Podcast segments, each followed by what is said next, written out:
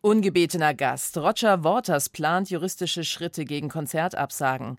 Apple Ante Portas. Was bedeuten sie, die Expansionspläne des Tech-Riesen in München, für die Stadtgesellschaft?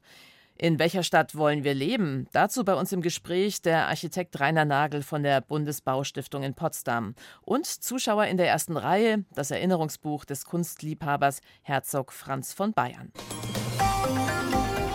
Kultur am Morgen auf Bayern 2. Heute mit Andrea Mühlberger.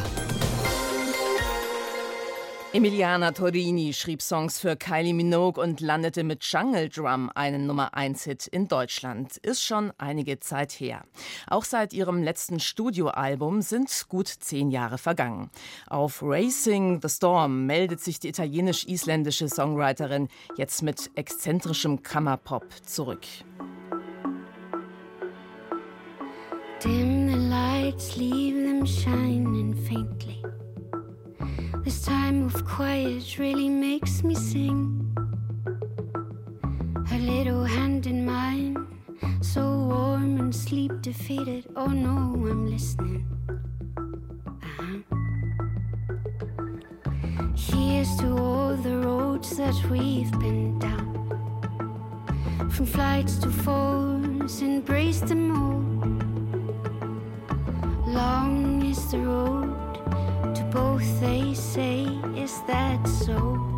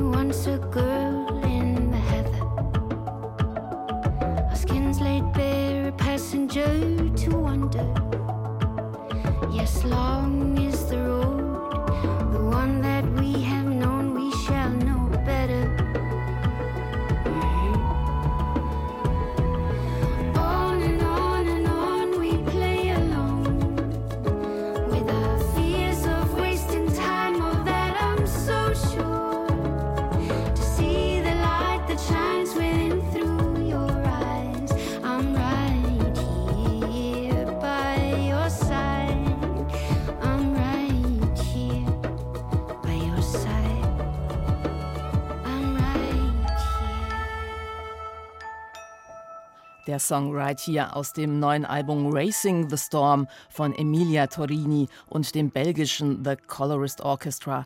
Am 23. März ist sie übrigens live in München zu erleben in der Freiheitshalle. Ja, und ob er in München auftreten wird, das steht noch in den Sternen. Das Weltbild von Pink Floyd-Mitbegründer Roger Waters ist bekannt. Immer wieder sieht er sich mit Antisemitismusvorwürfen konfrontiert. Frankfurt hat ihm bereits für seine Tournee abgesagt. In München und anderen deutschen Großstädten wird noch darüber diskutiert. Waters will gegen diese Konzertabsagen juristisch vorgehen. Was britische Medien interessiert verfolgen, aber Waters sorgt in seiner Heimat auch mit einem umstrittenen Projekt für Schlagzeilen. Aus London Gabi Biesinger. 50 Jahre ist es her, dass Pink Floyd mit dem Album Dark Side of the Moon ein Denkmal der Musikgeschichte geschaffen haben. Höchste Zeit, die Sache neu zu erfinden, meint Ex-Bandmitglied Roger Waters zum Jubiläum. Er will eine neue Version der Platte veröffentlichen. Einen Ausschnitt gibt es schon bei YouTube.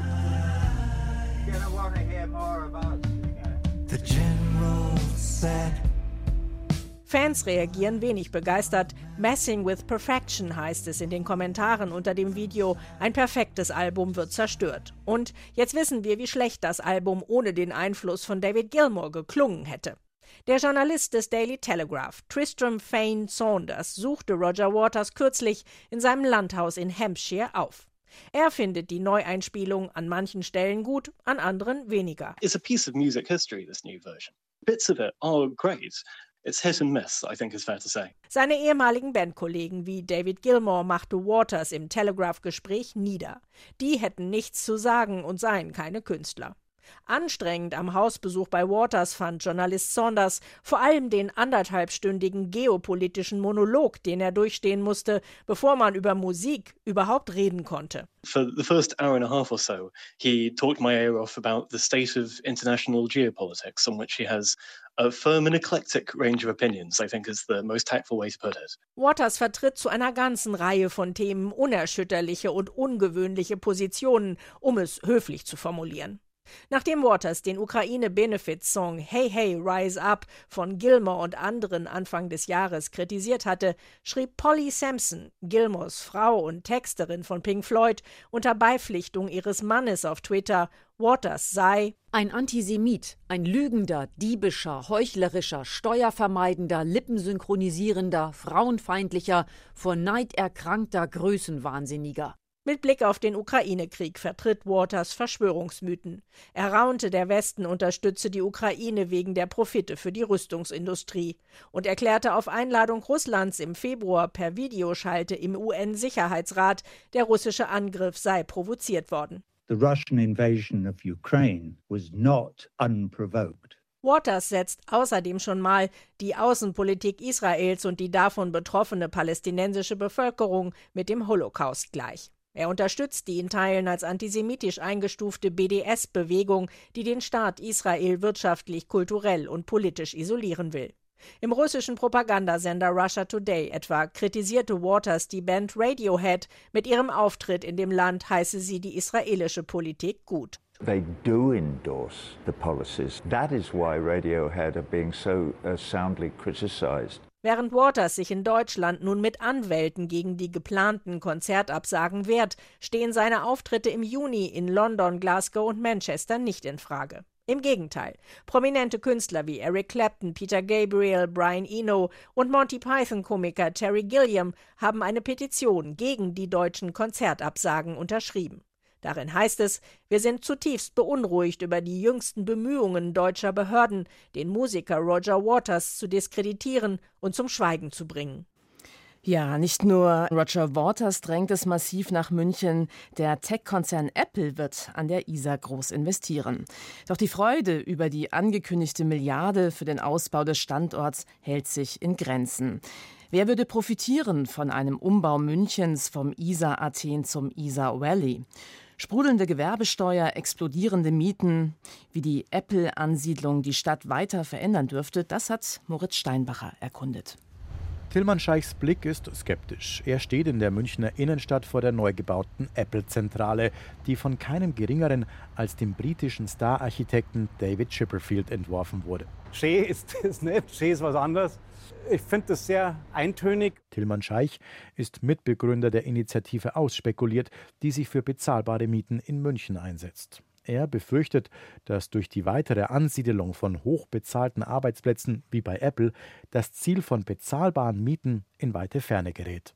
Denn in den letzten Jahren ist München zur Tech-Metropole geworden. Apple, Google, Microsoft, Amazon, alle haben hier ihren Standort. Dazu noch unzählige kleine und große Start-ups. All das hat Folgen für die Stadtgesellschaft, findet Scheich. Von der Klientel her habe ich schon den Eindruck, dass das eintöniger wird. Vor allem sind das meistens Menschen, die kommen ja nicht nach München, um hier wirklich ansässig zu werden. Die meisten sind ein paar Jahre bei dem Unternehmen und sind dann auch wieder weg. Der Wohnraum ist da verloren gegangen. Also der wird nie wieder an angestammte MieterInnen irgendwie vergeben werden können, weil die einfach zu hoch sind, die Preise.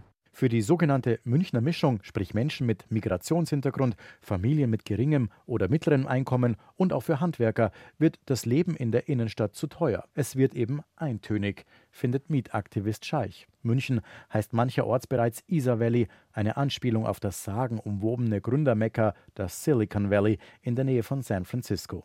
Dort ist Wohnen fast unbezahlbar. Nachdem ich selbst nie in San Francisco war und, weiß, und auch nicht genau weiß, wie schnell das dort gegangen ist, aber es ist auf jeden Fall spürbar, ich meine, da muss man nur ins Glockenbachviertel gehen, wie da die Bevölkerung in den letzten 30 Jahren eigentlich ausgewechselt wurde.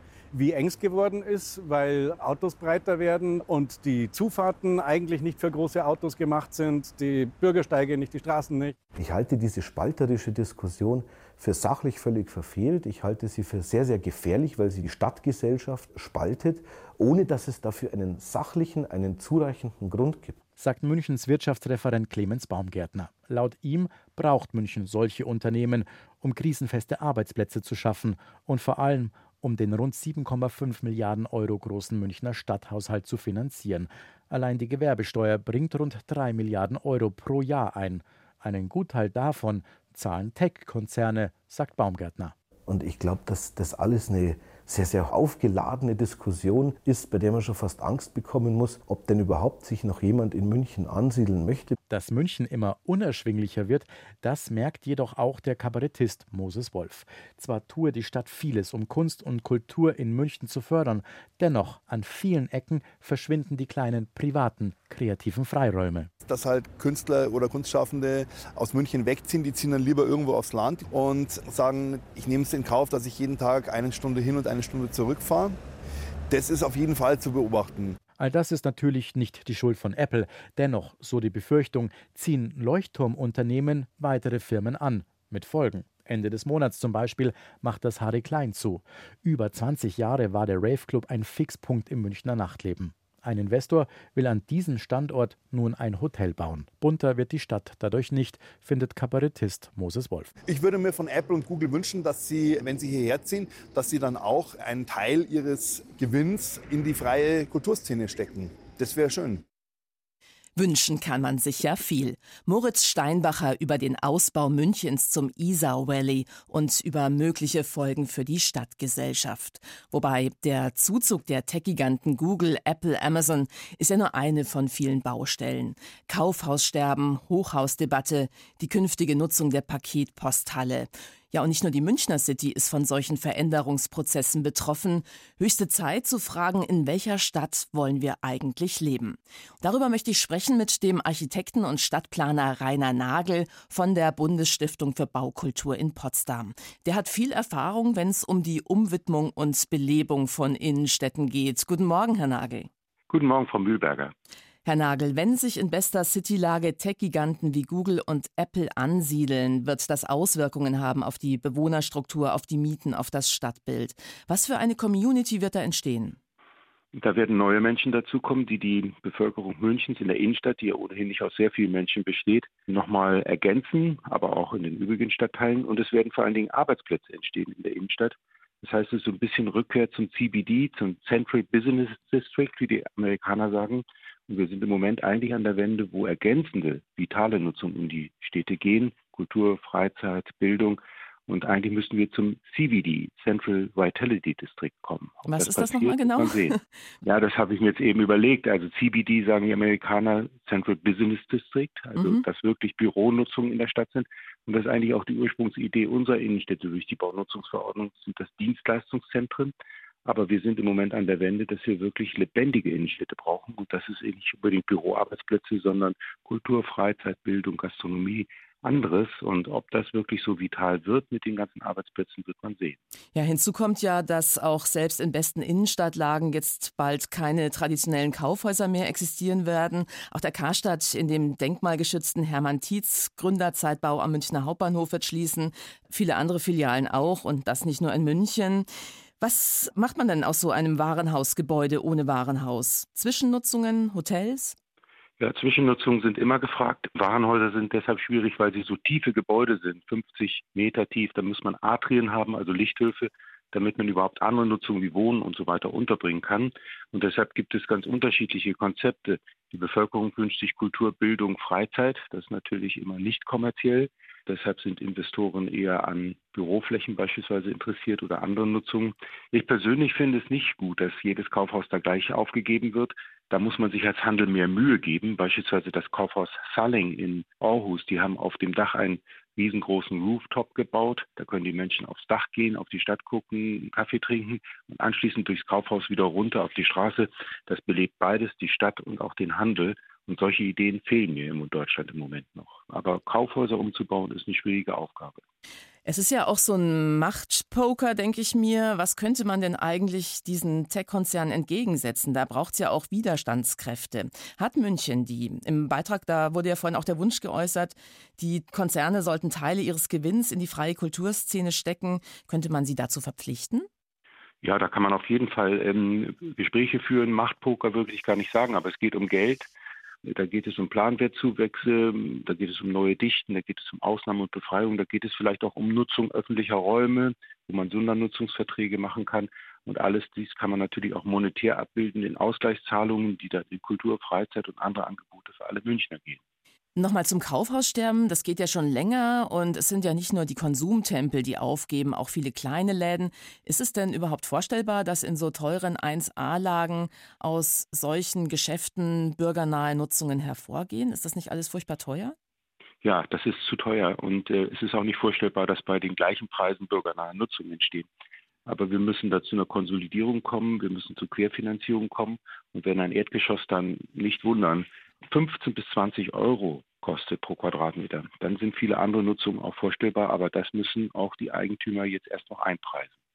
Bei der Paketpostale sollen ja jetzt Münchner Bürgerinnen und Bürger bei einem Ideenwettbewerb selbst Vorschläge machen. Was bringt denn eine solche Bürgerbeteiligung? Kennen Sie vielleicht auch Beispiele, bei denen sich sowas gelohnt hat? Ja, viele. Wir haben in Hamburg die Hafen City ausschließlich mit diesem Beteiligungsverfahren entwickelt. Wenn man rechtzeitig, und zwar am Beginn solcher Prozesse, die Meinung einholt, dann kann das sehr bereichernd für den Prozess sein. Sowas darf nicht aufgesetzt sein und zu spät. Aber am Anfang und wenn man wirklich offen in solche Beteiligungsprozesse reingeht, dann kann richtig was Gutes entstehen. Vor allen Dingen ein Konsens in der Gesellschaft, dass man die Nutzung, die man da gemeinsam diskutiert, dann auch will und umsetzt.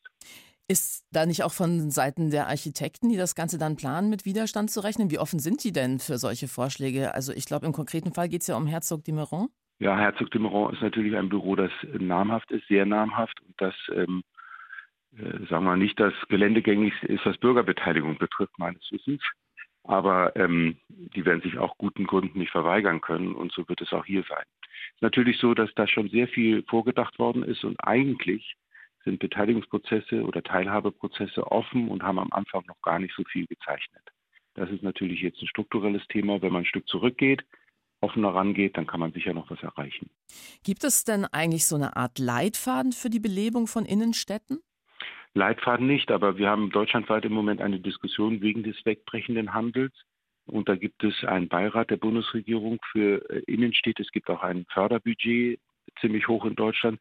Und da werden solche Pop-up-Nutzungen, neue Konzepte, die bürgernah sind und so weiter, gefördert. Und tatsächlich unsere Bevölkerungsbefragung hat ergeben, dass sich die Bevölkerung als Nachnutzung für die jetzt freifallenden Erdgeschosse oder Ladenfunktionen Bildung wünscht. Interessanterweise Bildung. Und Bildung und Wohnen und, und Handelsfunktionen, die da noch da sind, passt sehr gut zusammen, ist aber ja nicht kommerziell, muss wirklich öffentlich getragen werden. Und deshalb sind so die Träume, die Investoren haben, da noch höherwertigere, noch teurere Nutzung unterzubringen, nicht sehr realistisch.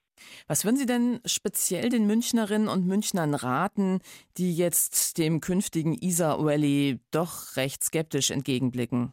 Also ich würde mich genau nochmal erkundigen, was ist wo geplant, was spricht dafür, was spricht dagegen und mich dann tatsächlich aktiv in die Diskussion einbringen, die ja in München zum ISEC im Moment für die Innenstadt stattfindet, die anderen nicht kommerziellen, lebendigen Nutzungen auch politisch zu forcieren. Beispielsweise der Beschluss in München, jetzt Grünflächen nicht mehr anzugehen, finde ich richtig, denn Grün wird in der Innenstadt gebraucht. Doppelte Innenentwicklung heißt immer, wenn das neu gebaut wird, muss auch gleichzeitig die, die Freiräume des Grün verbessert werden. Und es muss schöner werden. Und das kann sicher noch äh, Thema einer großen Debatte werden.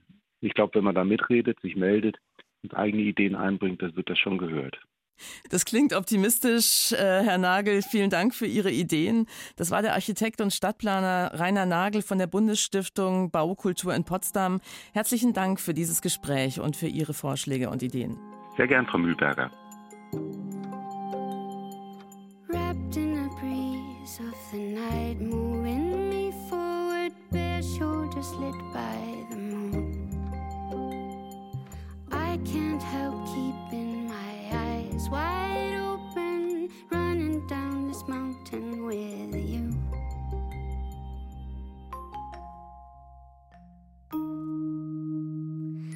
People are circling each other like hunters praying with water in mouths. Enter the den of never ending motion. Spin me, just spin